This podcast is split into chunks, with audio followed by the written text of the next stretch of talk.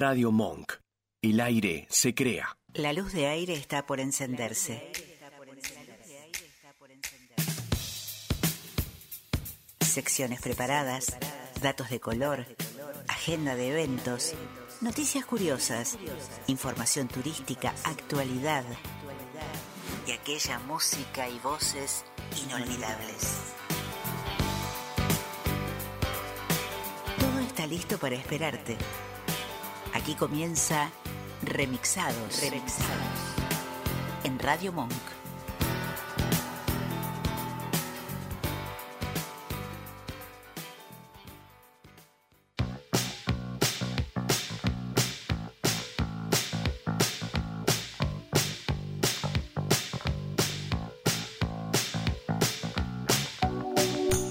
Hola, ¿qué tal? ¿Cómo les va? ¿Qué, qué lindo día hoy. Terminamos el mes de mayo, al menos en el vivo, con solcito.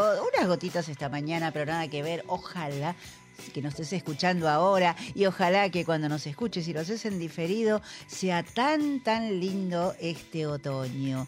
Este otoño que se que falta poco para que se nos vaya, apenas unos 20 días y bueno, acá estamos con el comandante de nuestra nave insignia que es Nacho Horta. ¿Cómo le va, Nacho? ¿Cómo va? Muy buenas tardes. Pero muy bien, a mí me va muy bien siempre que estoy aquí, me olvido de todas las contracturas, los dolores. Es la todo. magia, la magia atravesando. Es Yo no sé si la puerta o es la luz de ahí, no sé, no sé qué. es. No, para mí es la luz de aire. ¿Qué quiere que le diga? Para mí es la luz de aire.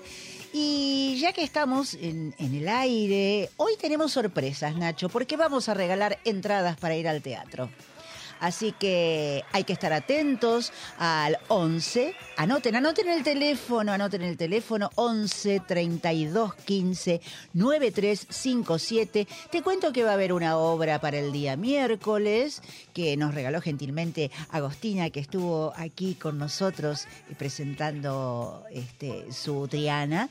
Y hay otras para viernes o sábado o domingo. Vos anda pensando el día, no te voy a dar los títulos hasta más tarde, pero llamando al 11 32 15 9357 o en el Instagram mm, pones tu nombre y una referencia y yo por privado te voy a preguntar el nombre completo de las dos personas. Son dos juegos de entradas, ¿eh?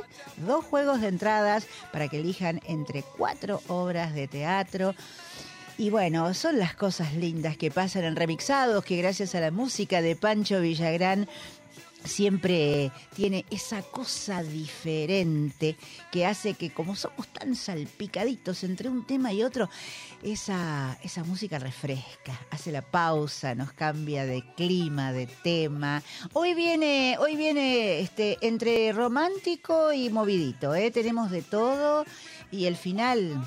Bueno, ya, ya se va a Bien enterar. remixado, como nos Sí, como nos bien gusta. remixado como nos gusta. Y también nos gustan los cortitos. Así que hoy no me reclame, comandante, porque hoy le traje cortitos. Así que si quiere nos presentamos en sociedad cuando usted guste. Haga la magia. Para seguirnos y comunicarte con nosotros, en Instagram y Facebook somos arroba remixados radio. Nuestro canal de YouTube es Remixados Radio, con todas las notas y la música en listas de reproducción temáticas. Suscríbete, estamos siempre en contacto con vos.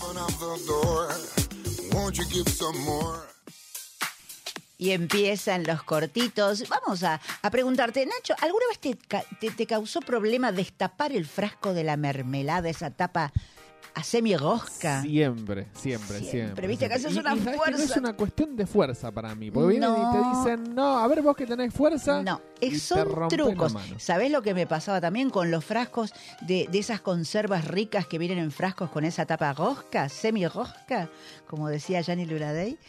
Este, te voy a dar algunos trucos. Así te lucís Voy cuando te dicen, bueno, anda anotando. Por ejemplo, partamos de una base. Para abrir el frasco hay, se necesita fricción, o sea que la tapa gire. Pero por ahí vos tenés las manos húmedas con la misma transpiración que te produce la bronca de no poder abrirlo. en fin, hace falta que las manos estén secas. Si no podés secártelas bien, guantes de goma o de látex, un guante suficiente, y intentar abrir el frasco con el guante de goma. No tenés guantes de goma. Buah, es muy posible. Bueno, una toalla un poquito húmeda. una toalla un poquito, le humedeces la punta y hay que doblarla alrededor de la tapa del frasco, intentar abrirla. Contradicción, ¿no? La mano seca, la toalla húmeda. También hay un mecanismo que es poner el recipiente de la merme en un yo digo mermelada, puede ser otra cosa, en un, en un recipiente pequeño de agua caliente. Entonces, cuando se lo deja un ratito en remojo, el calor hace que la tapa se afloje. Mire usted. Entonces, ¡pac! listo. Bueno, la típica de golpear un poquito el fondo del frasco, a mí nunca me funcionó. a veces me, lastimo más la mano golpeando el fondo que, tratando de abrirlo. No, y, también recomendaban hacer palanca un poquito con, para que entre aire debajo, pero vos haces palanca y le pifias y se te va lo que hayas usado. Pero bueno, a veces funciona hacer un poquitín de palanca para que entre aire y hace ¡pac! Y se abre. Bueno, las tapas suelen ser caprichosas.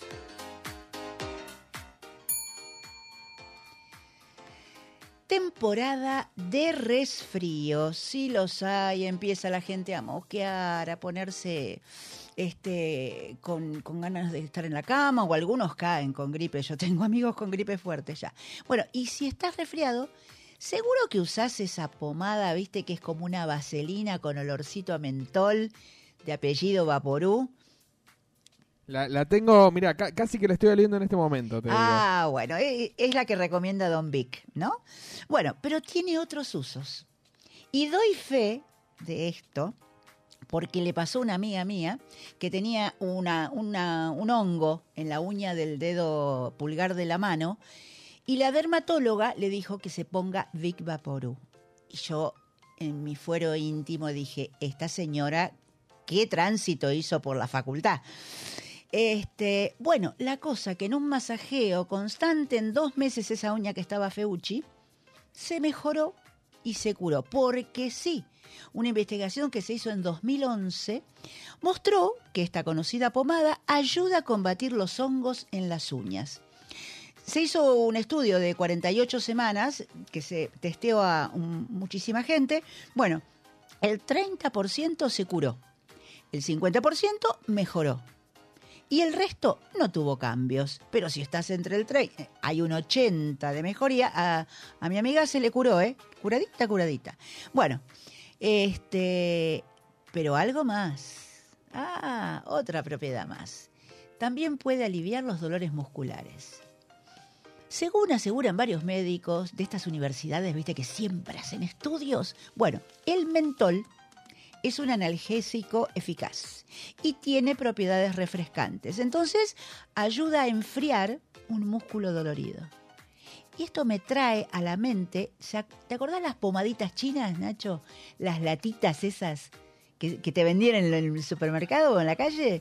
Bueno, hay una, hay una marca, me acuerdo de esas, pero hay una marca también conocida mm. eh, de, relajante, una crema, una pomada relajante muscular que tiene mentol. Que no es precisamente dengue, pero tiene una letra parecida. Esa misma. Exacto, ahí está el mentol. Bueno, pero si tenés del del resfrío, métale nomás, porque hasta hay gente que sirve que masajeándose se le van las estrías.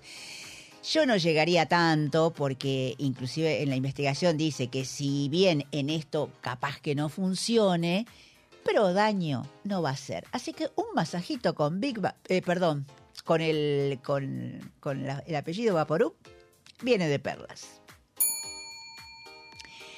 Bueno, te cuento que Al Pacino, Al Pacino una carrera brillante, todos sabemos, películas famosas, pero fue famoso por algunas de sus negativas al ofrecimiento de papeles que a otros le fueron consagratorios.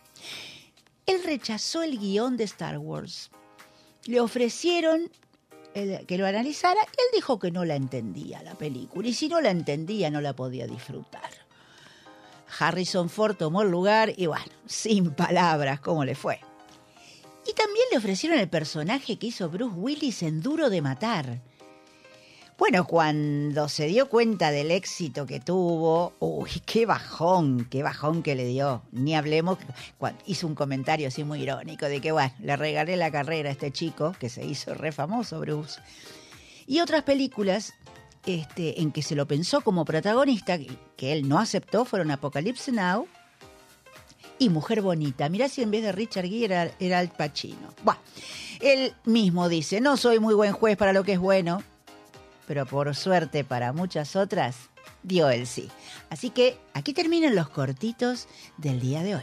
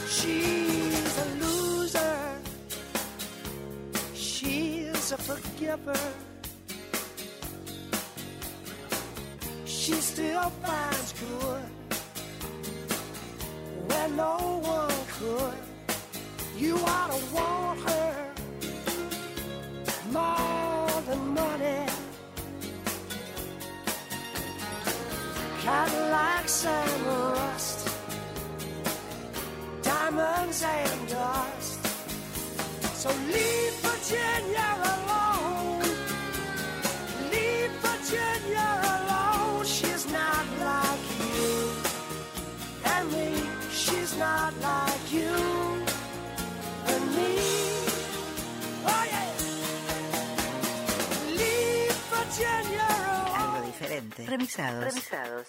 Por Radio Monk.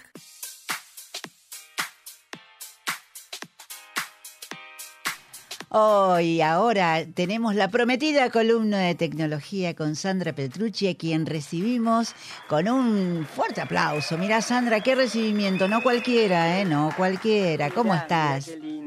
Buenas tardes, ¿cómo estás? Muy le bien. contaba a Nacho que estoy medio engripada, pero bueno, espero que me escuchen bien. ¿Vos me escuchás Bueno, bien? estábamos hablando, estás engripada, seguro que estás usando Vipa Porú, como dijimos. Uy, perdón, la dije. Tal Bueno. cual, tal cual. Bueno, males de la época que se te van a ir prontito. Exacto, exacto. Bueno, mira, eh, quisiera saber si qué sabes de smishing. Hoy vamos a hablar de Ah, ello, de Smishing no ¿Te sé absolutamente, no me acuerdo. Nada. No. ¿No? Bueno, ¿te acordás que hace un par de semanitas estuvimos hablando la última vez sobre phishing? Sí, Cómo sí, señora, y sí. que no nos roben identidad y Sí. ese tipo de cosas. Bueno, eso es, el phishing generalmente es a partir del correo electrónico, pero también hay otros métodos, ¿sí? otros caminos para que nos puedan estafar. Pero en este caso, cuando hablamos de smishing, es más acotado, porque la forma, lo que, tu- lo que utilizan es también el robo de información, pero utilizan como base los SMS. Ah, ¿sí? caramba. Nos traen los teléfonos móviles. ¿sí? Es como que los teléfonos móviles son la plataforma de ataque. ¿Y cómo sucede el ataque? Es a través de un mensaje de texto, se produce el mismo. Esta forma de ataque se ha vuelto cada vez más popular, Lili. ¿Sabes por qué? Porque el hecho es que es más probable que nosotros confiemos en un mensaje que nos llega a través del SMS de nuestro teléfono que un mensaje que nos llega recibido por correo. Pero totalmente, claro, que- porque te lo manda la compañía de teléfono generalmente, eh, qué sé yo, la compañía que tenés vos de proveedora de teléfono, o, o te mandan un código, Claro, o- ¿viste? O te mandan un código o, o nos llegan otro tipo de informaciones. También hay clientes o, por ejemplo, a mí me pasa que 5ASEC me deja un mensaje avisándome que mis prendas ya están para retirar y es un mensaje de texto que es, como, por ejemplo, viste como el 9009 y te deja una información. Hay que tener mucho cuidado porque lo que Mm. pasa es que hay muchas víctimas que no vinculan este tipo de estafas de phishing con los mensajes de texto. Y la realidad es que es mucho más fácil para los atacantes encontrar un número de teléfono que un correo. ¿Sabes? Mirá vos. Y el modo, es- el, claro, porque es más fácil para ellos determinar o detectar un número de teléfono por las combinaciones en vez de nosotros en los mails que usamos. Podemos usar eh, alfanuméricos, usamos eh, caracteres especiales y es mucho más difícil generar, eh, poder lograr una combinación y lograr un mail. ¿Me explico? Porque no todo el mundo usa el nombre y apellido y por ahí una fecha de nacimiento o no, porque hay muchos nombres que pueden ser repetidos. Pero bueno, el modus operandi de los estafadores se basa plenamente en el robo de identidad. ¿Cómo se contactan con la víctima a través de un SMS y se hacen pasar por una entidad conocida? ¿Para qué? Para ganar nuestra confianza y eventualmente solicitar datos personales.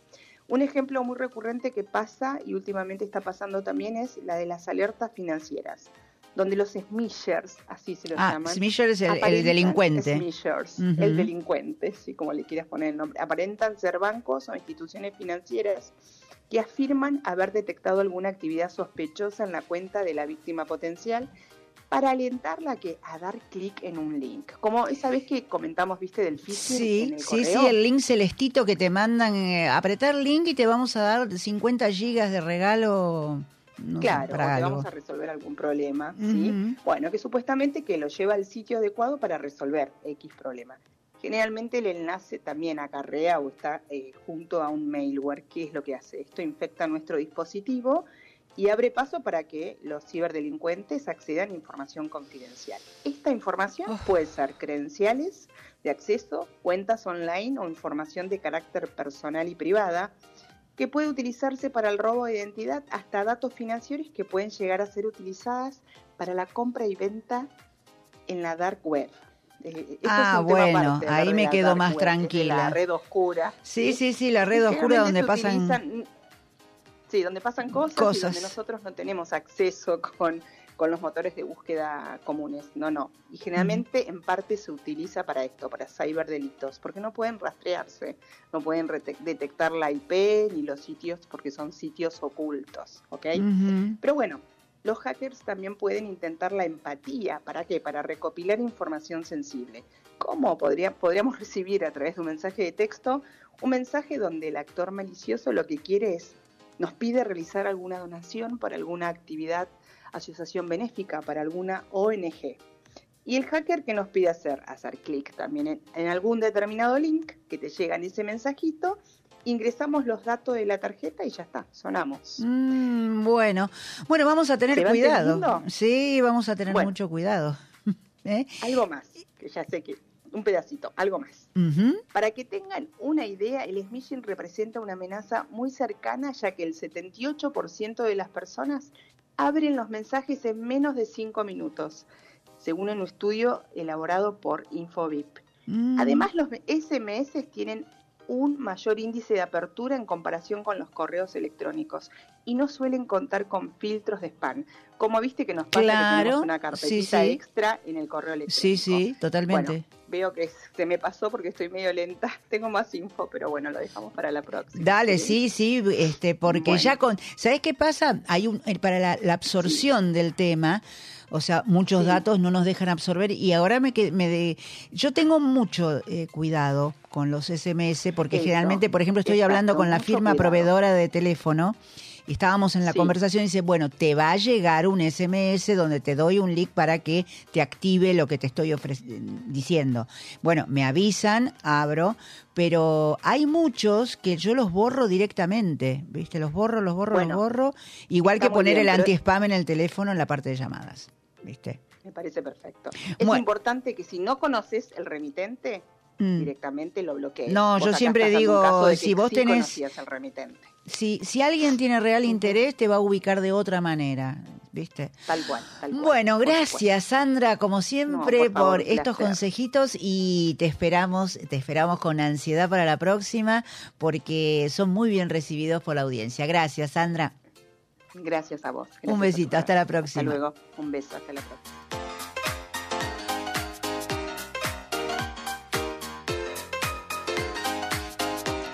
Y bueno, estos fueron los consejos de Sandra. Hay que tener tanto cuidado con las estafas, por favor. Bueno, vámonos a ocupar un poquito de la salud. Y para ocuparnos de la salud vamos a, recurrir siempre a, la columna, al consultorio del doctor Norberto Abdala, que aborda tantos temas desde su, desde su doctorado en medicina general, pero además es psiquiatra. Entonces por eso nos enlaza temas que, que son realmente este, importantes y que uno a veces no los piensa. En los últimos 20 años, este, los científicos empezaron a profundizar el estudio de la relación existente entre bacterias intestinales y el efecto sobre la salud física y mental. ¿Mm? ¿Qué te pasa? Y mental. Y comprobaron que había, hay, un, hay una comunicación bidireccional entre el intestino y el sistema nervioso central y el sistema inmunológico y el hormonal. Entonces, a partir de, eso, se determina que mm, la flora intestinal normal está asociada a trastornos psiquiátricos, o sea, el mal funcionamiento de la flora intestinal normal está asociada a fenómenos como la esquizofrenia, depresión, autismo, trastornos de ansiedad. ¿Qué cosa, no? Porque en esa mucosa intestinal hay una mayor concentración de células inmunitarias que no solo protegen al intestino, sino que este, cuando reaccionan ante el alcohol, las grasas, este, la ingesta de, por ejemplo, cosas muy procesadas, como estamos sabiendo ahora que son tan nocivas, se destruye esta flora saludable y ahí empiezan a alimentarse las bacterias malas que eh, ese desequilibrio se va por la sangre, rompe, eh, son unos microorganismos que rompen la pared, la barrera intestinal y se van por todo el cuerpo y llegan a lugares tan alejados como el cerebro. Se han este, publicado en revistas como Gastroenterology de junio de, este, del pasado año que la flora intestinal tiene implicancias significativas para mejorar la función cerebral por medio de intervención alimenticia. Y acá viene lo interesante cuando interviene la alimentación, porque entran a jugar lo que se llaman los probióticos. ¿Qué es esto? La Organización Mundial de la Salud son, nos explica que son microorganismos vivos que cuando son ingeridos en la cantidad adecuada, nos hacen bien a la salud para favorecer el desarrollo de una flora microbiana normal. ¿Dónde están? Los podemos encontrar en los alimentos que tienen bacterias saludables como el yogur, kéfir, el queso, otros productos lácteos y en alimentos fermentados como el chucrut y la kombucha. Kombucha es una combinación de un té con azúcar y levadura, que obviamente todo esto lo consultamos con un profesional de la salud. Pero también estos eh, los probióticos los podemos encontrar en productos eh, medicinales, en las dietéticas, en forma bebible o de comprimidos. Todo este combo de nueva alimentación para la salud, para favorecer la buena salud, va a hacer que se mm, desarrollen los niveles de algo que se llama GABA, que es una sustancia química tranquilizante que fabrica el cerebro. ¡Ay, qué lindo! Tranquilizante. Esto quiere decir que es el paso previo a bajar un poquito los cuadros de ansiedad, de depresión y de estrés. Y como lo necesitamos, ¿eh? cuidar la alimentación. Bueno, a muchos les cuesta entender esto de que haya este, un impacto relacionado entre la parte, digamos, el aparato gástrico pero, y el cerebro, pero hay un eje intestino-cerebro que está comprobadísimo. Y un aparato digestivo sano ayuda a tener estabilidad emocional. Esto lo dice el doctor Norberto Abdala.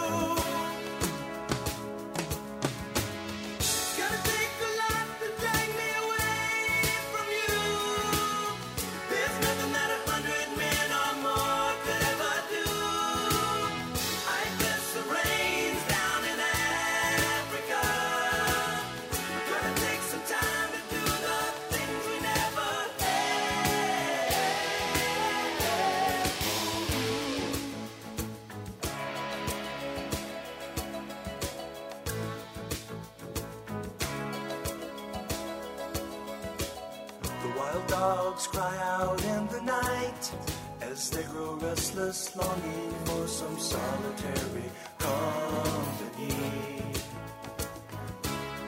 I know that I must do what's right. Sure as Kilimanjaro rises like Olympus above the Serengeti.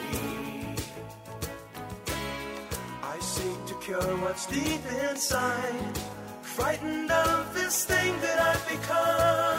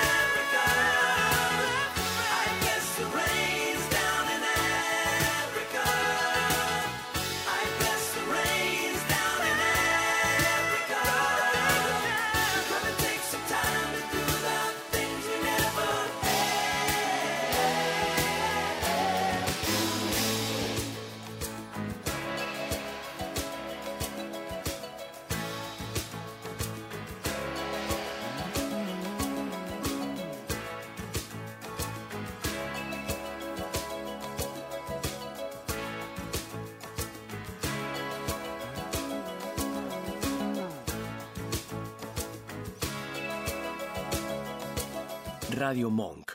El aire se crea. ¿Te anda lenta la computadora y no sabes a quién llamar? ¿Te interesa instalar cámaras y querés verlas desde cualquier parte del mundo? ¿Necesitas asesoría para comprar un equipo? Llámanos. Somos Mantis Tech. Mantis Tech te acompaña como lo hace con Radio Monk. Visítanos en www.mantistech.com.ar o por WhatsApp al 11 60 57 90 00. Mantis Tech. ¿Te falta aire? Encontralo en Monk. Podés escucharnos en vivo las 24 horas en www.radiomonk.com.ar. Descargarte nuestra aplicación para Android en TuneIn o en Radio Cat. También nos encontrás en Mamá, en Spotify y Mixcloud. Y hasta podés vernos suscribiéndote a nuestro canal de YouTube. Demasiado aire. Dulce Beso es una yerba misionera elaborada con palo. Un mate ecológico con más de dos años de estacionamiento natural y un inconfundible sabor ahumado. Dulce Beso, es riquísima. Es misionera. Pedidos por mensaje privado en Facebook, arroba yerba dulce beso, o por mail a yerbadulcebeso arroba gmail.com. Escuchanos en www.radiomonk.com.ar o descargate nuestra app, disponible en Play Store como Radio Monk. Acordate, si querés viandas veganas, si te gustan las cosas ricas, MC Cosas Ricas, llama al 15 59 26 14 15 y vas a tener las mejores viandas veganas. Porque la radio vive. Proba en remixados. En Radio Monk. Bueno, te cuento que tenemos ya algunos llamados, algunos mensajitos por, WhatsApp y va a haber entradas para día miércoles, para día viernes, sábado o domingo, en la que vos elijas. Eh, yo después te voy a anticipar dentro de un ratito cuáles son los títulos, pero vos anda pensando el día, ¿sí? Siempre es en la zona de los teatros de Almagro, de Villa Crespo, por allí. Y... mm, ya tenemos un llamado de Virginia que nos dice que la nota de tecnología le parece, ay, la asusta un poco, tanto, tanto delito. Y José Manuel, que nos está escuchando y es un compañero de, teatro que dice que está fascinado por el tema que hablamos del doctor Abdala. Bueno, gracias a todos y ahora sí nos vamos al próximo, al próximo bloque que es el que ustedes ya están esperando. Arte y espectáculos, entrevistas, siempre en remixados. Remixados. En Radio Monk.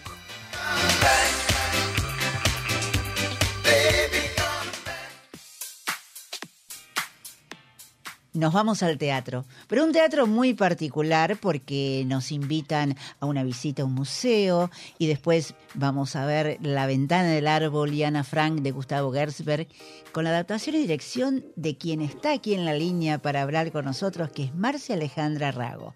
Hola Marcia, ¿cómo estás?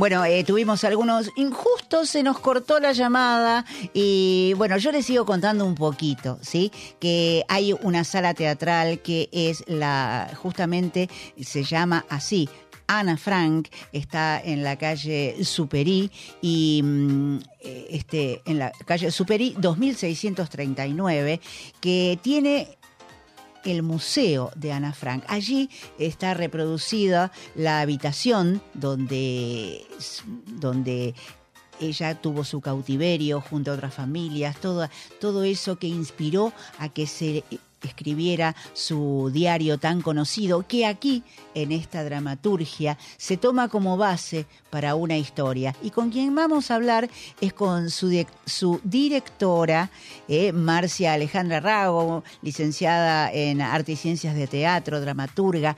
Se formó con Hugo Midón, cantó con, Marlos Gianni, con Carlos Gianni y Mariano Moruja. Y bueno, ha hecho una carrera impresionante y ya la tenemos, ya recuperamos la línea. Bien, gracias Nacho. Bueno, son cosas que pasan en, el, en la tecnología. Hola, ¿qué tal Marcia? Eh, habíamos tenido un inconveniente en la línea, pero ya estamos contigo y adelantamos un poquito esta hermosa este, obra que nos vas a presentar, La ventana del árbol y Ana Frank. ¿Estás allí o se cortó otra vez? Estoy. Eh, ah, estás. Ah, bueno, qué suerte. Bueno, estamos con la directora entonces de La ventana del árbol y Ana Frank y contanos un poquito, si bien yo introduje eh, ya cómo es el teatro, dónde está, contanos de qué se trata. Bueno, primero te voy a agradecer por esta oportunidad de, ac- de acercarle a los oyentes esta obra de la que estamos muy contentos y, y muy orgullosos porque es la primera producción que tiene el Centro Ana Franca Argentina para América Latina. Y bueno, la obra es eh, una adolescente que tiene que hacer un trabajo para su escuela, eh, tiene que decir cómo quiere que sus compañeros la recuerden y bueno, mm, hace un trabajo sobre Ana Frank, se pone en la piel de Ana Frank y, mm, decide este, mm, un poco hablar como si fuera ella. Entonces habla con las mismas palabras del diario. Son, el texto son palabras textuales del diario de Ana Frank. Ay, qué maravilloso. Y esto, digamos que se estrena este sábado, este sábado 3 de junio a las 20. Yo ya les comentaba ahí en la calle Superí 2639 que está el museo y la entrada Exacto. incluye este, la visita previa al museo. Así es, la función es a las 8, pero si vienen 18 y 30, pueden hacer la visita al museo, que es una visita que guían jóvenes voluntarios aquí en el Museo Ana Frank, que se capacitaron, que estudiaron la vida de Ana, que estudiaron el contexto histórico de- del momento en que Ana estaba viviendo y les van a hacer un recorrido eh, con muchas explicaciones sobre el tema y además van a tener la oportunidad de ver la única réplica que existe del escondite donde estuvo Ana. Y esta obra, el autor es Gustavo Herzberg, pero eh, la adaptación y dirección son tuyas.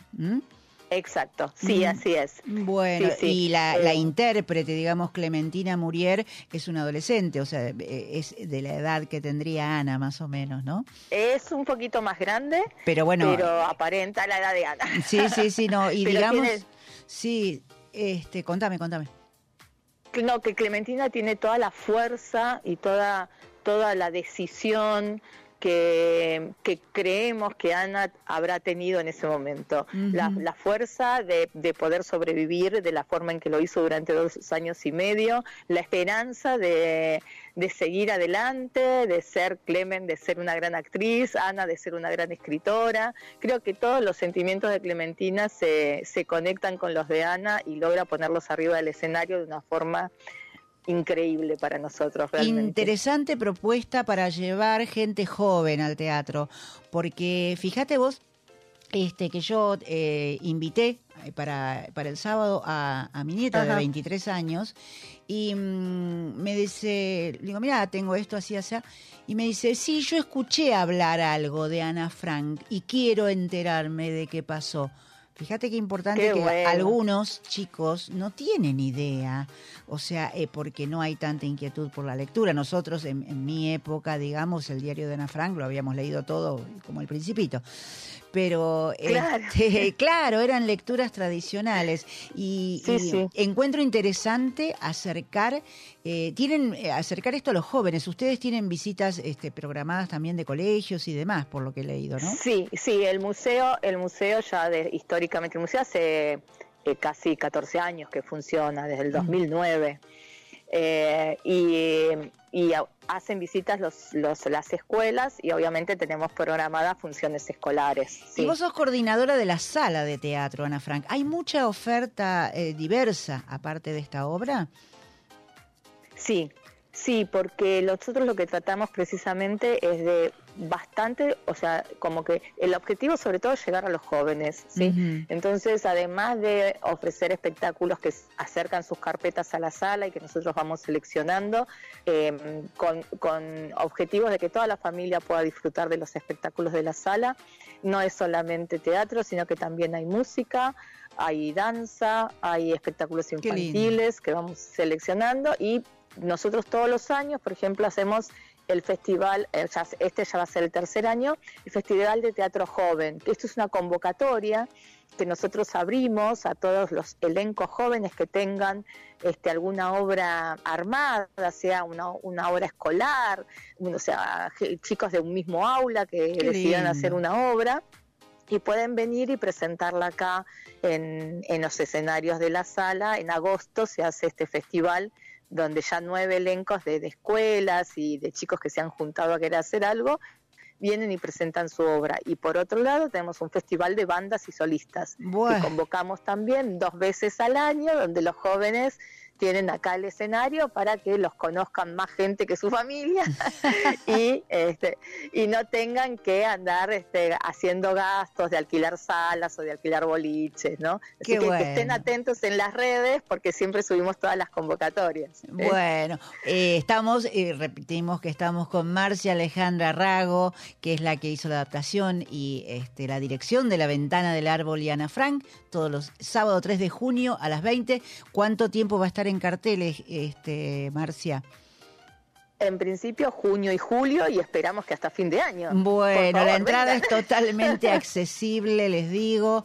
Vayan al museo a partir de las seis y media de la tarde y la calle es Superi 2639. La convocatoria está hecha, un lugar multifuncional para un montón de actividades, así que los invitamos a todos y te damos las gracias, Marcia, por haber pasado No, por aquí. gracias a us- Nuevamente yo te doy las gracias a vos por, por este por abrir este espacio y les dejo el, el Instagram de la sala, que Dale. es Sala de Teatro Ana Frank, y entonces ahí pueden ver todas las ofertas de la sala. Vengan a ver la ventana del árbol de Ana Frank y el resto de los espectáculos que Y el están aquí. arroba de, entonces el arroba del, del- de la casa, ¿cómo es? Eh, de la sala, arroba sala teatro sala de teatro Ana Frank. Arroba Ese es sala de teatro Instagram. Ana Frank. Bueno, Teatro- exactamente. muy bien, gracias Marcia, hasta la próxima. Bueno, muchas gracias, adiós. Chau, chau. Chao. What becomes of the broken hearted who had love that's now departed? I know I've got to find some kind of peace of mind, maybe. Did you ever have some love? Hear this?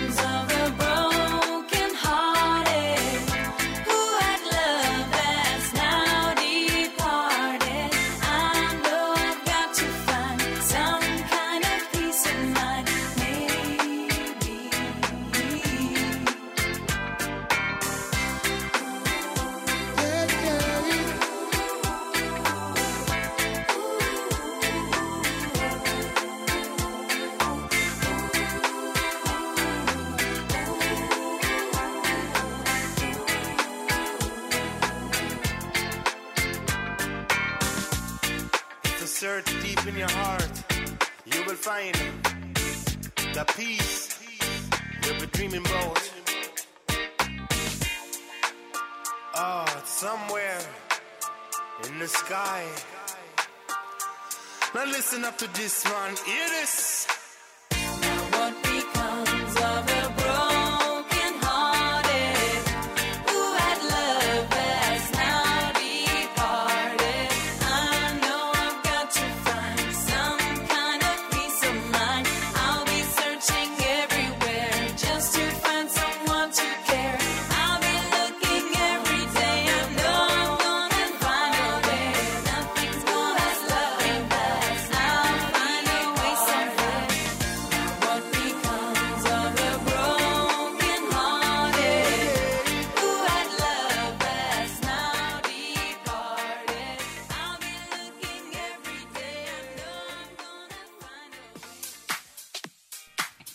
La parte donde te digo cuáles son las obras de teatro por las que estamos participando. Bueno, están, no, están ustedes participando al 11 32 15 93 57 y si no, en el Instagram de arroba remixados radio.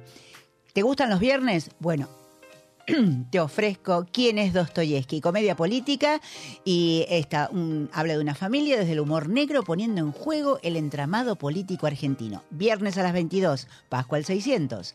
Triana, aquí estuvo Agostina Casale para ofrecernos los miércoles a las 20.30 Humacahuaca 4027.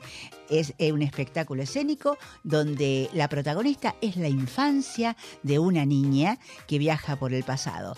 Y si te gustan los sábados a las 10 y media de la noche, Gira Trunca, donde dos excelentes actrices populares de los años 40 recorren el país en gira con variedades de canto y recitado argentino. Y bueno, la gira se trunca. Hay un director, productor, esposo, amante. Es una comedia divertidísima. Sábados 22.30 en el extranjero de Valentín Gómez 3378. Bueno, ¿te gustó? Y si te gustan llevar a los chicos, vamos a Sopa de Clownis con este conjunto que juega a las letras para enredarlas y desenredarlas y se presenta los domingos a las 5 de la tarde en Pedro Morán 2147. Llama, deja tu nombre, elegí la obra y después te, por privado nos das tus datos de nombre, apellido y demás para que las puedas retirar. Hasta pronto, suerte, llamen.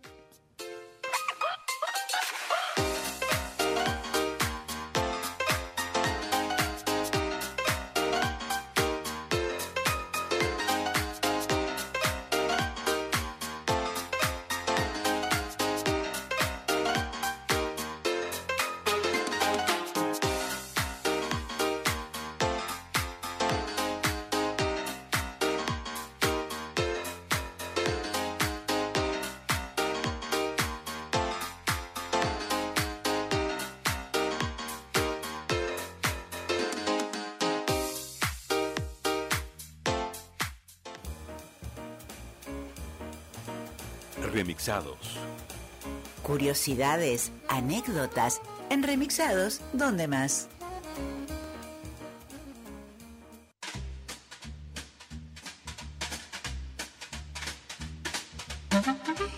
En las décadas de 1920 y 1930, Niesche Bunetor, un ruso nacido en la ciudad de Minsk, era de los que se pasaba sus días mendigando en Buenos Aires.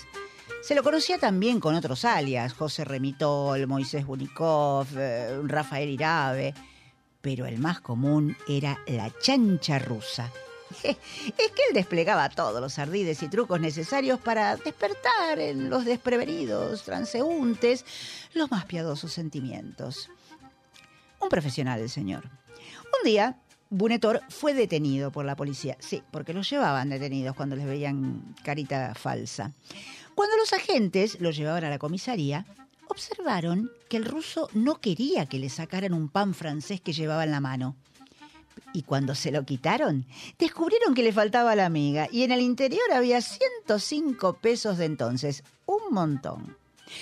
El hombre llorando desesperado rogaba que le devolvieran su dinero porque era el fruto de un día de trabajo. Dormía en los umbrales, comía desperdicios, mostraba, por ejemplo, sus llagas, mientras con ojos llorosos miraba a los transeúntes en cualquier esquina de la ciudad. Pero la chancha rusa sabía muy bien que los sentimientos humanitarios surgen más espontáneamente en el lugar adecuado. Entonces se iba al atrio de la iglesia, por ejemplo.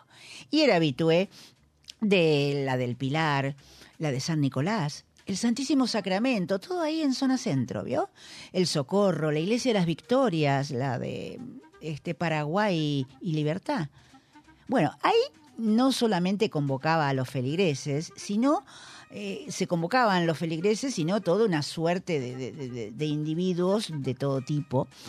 Y entre ellos estaba Bautista Becoria, italiano, también conocido como Mosca Triste o La Pocheta. Él también andaba dando vueltas por los templos. Eh, ¿Ustedes pueden creer que el sinvergüenza se había hecho cortar una mano poniéndola bajo las ruedas de un tren para inspirar más lástima? Está documentado esto, ¿eh? Es que, según le dijo a la policía, una vez que lo detuvieron, lo que dijo fue, antes, cuando tenía las dos manos, muchos desconfiaban y no me daban dinero. El italiano en su cocoliche contó en una ocasión que había ido a Catamarca con motivo de las fiestas conmemorativas de las fiestas de la Virgen del Valle. Entonces ahí iba a mendigar en la puerta de la catedral, mucho turismo. Se encontraba ahí en sus funciones cuando de pronto, indignado, comprobó la inesperada llegada de su colega de Buenos Aires, la chancha rusa. ¿Qué? Le iba a sacar los clientes, iba a hacerle la competencia. Entonces Becoria denunció a Bunetor a la policía, alegando que era un mendigo potentado. El comisario del lugar le creyó y lo puso en un calabozo al ruso, mientras que autorizó a pedir limosna a Becoria, compadecido por la mutilación de la mano. Pobrecito el manquito.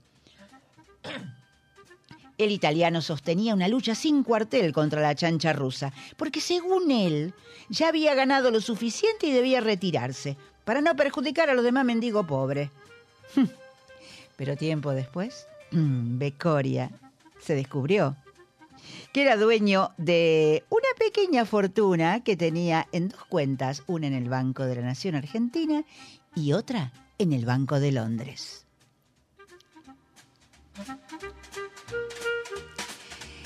Esta historia es de el libro Historias encadenadas de Buenos Aires que nos regala Diego Sigiotto.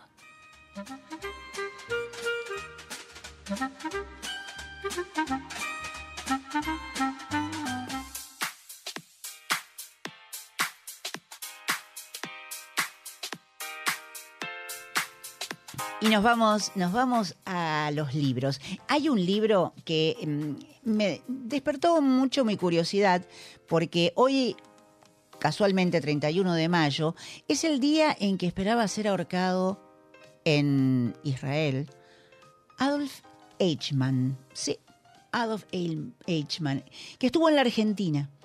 El arquitecto del holocausto, se le decía, y vivió aquí entre 1950 y 1960 con una identidad falsa. Y un gran escritor argentino como es Marcos Rosenzweig, que es escritor de numerosos ensayos, novelas, dramaturgias teatrales, y mm, él escribió un libro que se llama Querido Eichmann. Querido Eichmann, así es, que mm, relata todo el, capítulo argentino de la vida de este jerarca nazi, que estuvo aquí, como les dije, entre el 50 y el 60, y él soñaba con reconstruir un cuarto Reich en Latinoamérica. Él fue el responsable de la muerte de un millón de judíos. Aquí estuvo con el nombre de Ricardo Clement, estuvo en Tucumán, Catamarca, en Gran Buenos Aires. Entró con un pasaporte de la Cruz Roja, como muchos que entraron aquí al país, y ustedes pueden creer que trabajó en Orbis, en Mercedes-Benz, crió conejos y hasta vendió jugos en Tigre. Bueno, pero llegó eh, mayo de 1960, el Mossad lo estaba persiguiendo, lo secuestró, se lo llevaron de incógnito a Israel y disfrazado de comandante de una nave, de un, de un avión. Y así lo llevaron allá y lo juzgaron. Y lo juzgaron y lo encontraron culpable por crímenes de guerra, crímenes de lesa humanidad y crímenes contra la población judía en uno de los juicios más espectaculares de la historia, porque Israel fue condenado a la horca. Fue la primera vez que se condenó a la horca a un civil. Eh, la filósofa Anna Arendt, también judía, eh, exiliada en Estados Unidos, eh, cubrió el juicio y también escribió un libro que de lo que se conviene tomar nota, que dice Eichmann en Jerusalén, un estudio sobre la banalidad del mal.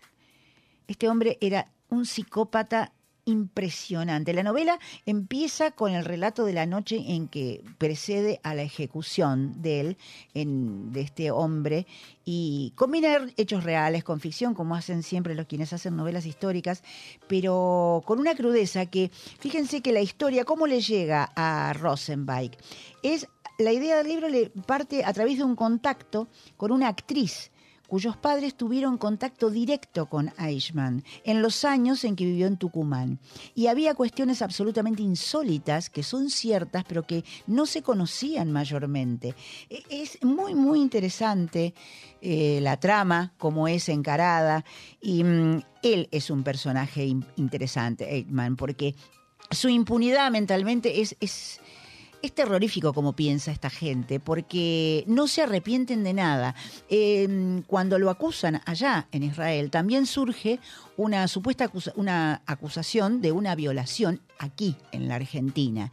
Y mm, él se siente indignado frente a esta acusación, porque ¿cómo pueden, cómo pueden acusarlo de eso, siendo que él había ordenado un montón de asesinatos. Y fíjense que él, en una nota muy extensa que le hacen al autor, Rosenbach, él dice que eh, aquí lo podríamos comparar en Argentina con el delirio de Bussi, por ejemplo, que, que- que no está demasiado alejado de esto, porque la sociedad adoró en determinado momento la idea esta del orden impuesto, sea cual fueren los medios que se utilizan, ¿no? Y bueno, y Bussi ganó elecciones. En fin. Entonces, querido Eichmann, este libro de Marcos Rosenbach, recomendado de hoy en Remixados.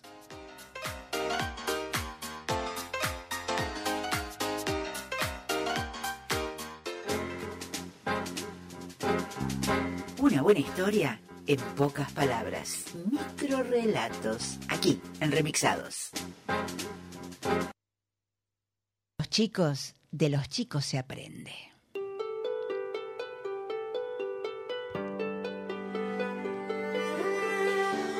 Un antropólogo propuso un juego a los niños de una tribu africana. Puso en una canasta llena de frutas cerca de un árbol un montón de frutas rebosantes, tentadoras, y le dijo a los niños que aquel que llegara primero ganaría todas las frutas. Cuando dio la señal para que corrieran, todos los niños se tomaron de las manos y corrieron juntos. Después se sentaron juntos a disfrutar del premio. El hombre estaba asombrado por este tipo de actitud y les preguntó por qué habían corrido así si uno solo podía ganar todas las frutas. Y ellos le respondieron, Ubuntu. ¿Qué es Ubuntu? ¿Cómo uno de nosotros podría estar feliz si todos los demás están tristes? Ubuntu en la cultura xosa significa yo soy porque nosotros somos.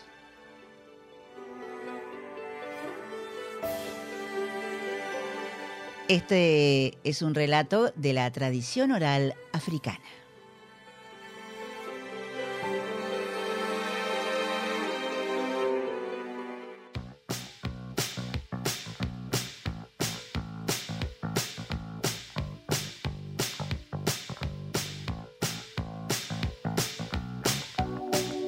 Y ya tenemos, y ya tenemos a los que, eh, los primeros en comunicarse que han llamado por las, entradas al teatro, que son Mónica Drivan, Nelly Magide, Gastón Castro y José Fixter. Eh, todos ellos los vamos a contactar por privado para los datos completos, para informarlos al teatro en la obra que hayan elegido.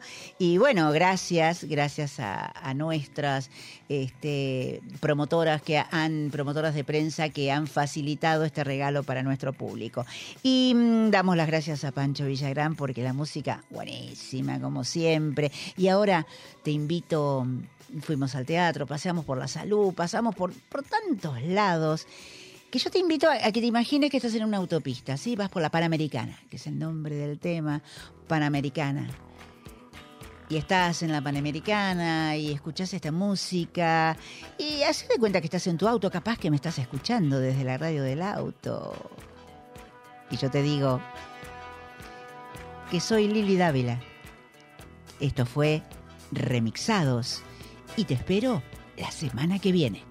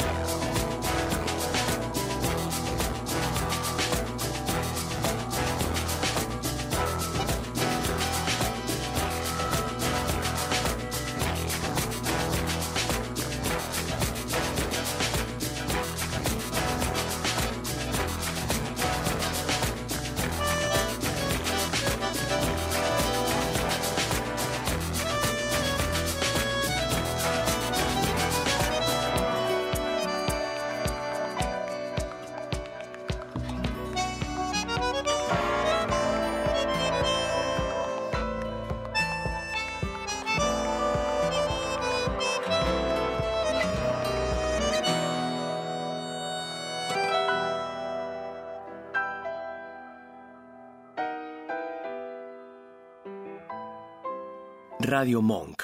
El aire se crea.